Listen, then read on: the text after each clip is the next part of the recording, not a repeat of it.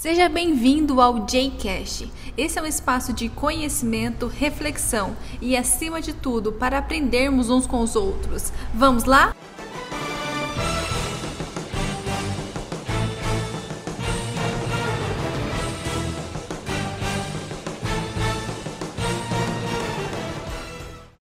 Pessoal, tudo bem? Segundo episódio do JCast. O meu nome é Jenny e hoje, para conversarmos, temos um convidado super especial. Fala aí, Ian. E aí pessoal, beleza? É, hoje aqui estou muito feliz, né, por estar participando aqui desse podcast da Jenny. E é isso, vamos conversar um pouco aí. Beleza, Ian. Ian, você faz academia, alguma coisa? É, a gente tenta, né? A gente vai indo. Mas... Cara, o Ian acho que faz academia já faz uns 3, 4 anos, né? É, então, a gente faz. Eu faço há três anos, né? Mas, tipo, às vezes, tipo, sabe, sempre dá aquela desanimada, você para, você continua, mas eu tô firme e forte aí por enquanto. Que top. Quando a gente anda na academia, qual é o primeiro aparelho que coloca a gente, Ian? É, tipo, você entra na academia, a primeira coisa que os seus Instrutor, é, né? seus instrutores, seus professores lá da academia passam é sempre a esteira. A esteira, cara, eu também. Quando eu fiz academia, uns anos atrás, o primeiro aparelho que eles colocam a gente é a esteira. E hoje eu queria refletir um pouquinho sobre esse aparelho na nossa vida. É, a gente, durante a vida, passa por várias coisas.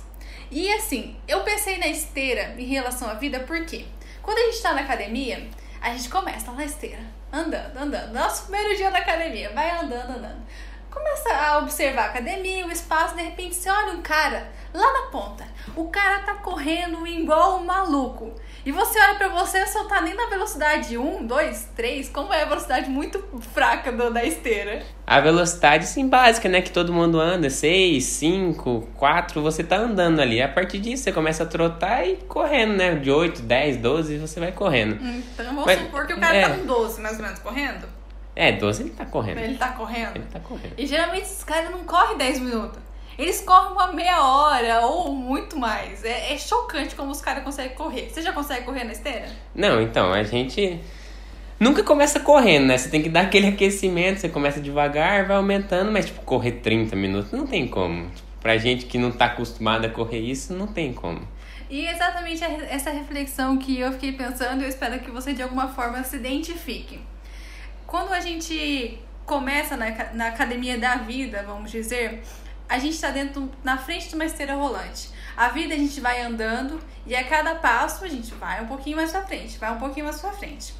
E assim, definir a velocidade com a qual eu vou andar é muito importante, porque isso vai me ajudar a chegar no meu sonho, no meu objetivo mais rápido ou mais devagar.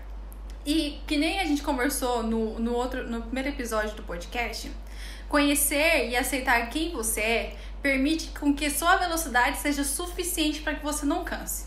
Porque, por exemplo, se eu tô na academia, tô nos meus primeiros dias e quero correr igual o cara que tá lá na ponta, correndo na velocidade 12, o que, que vai acontecer comigo, Ian? Então, você correndo tanto assim, com- querendo comparar com uma pessoa que já tá acostumada com esse ritmo, você no outro dia não vai aguentar fazer a academia.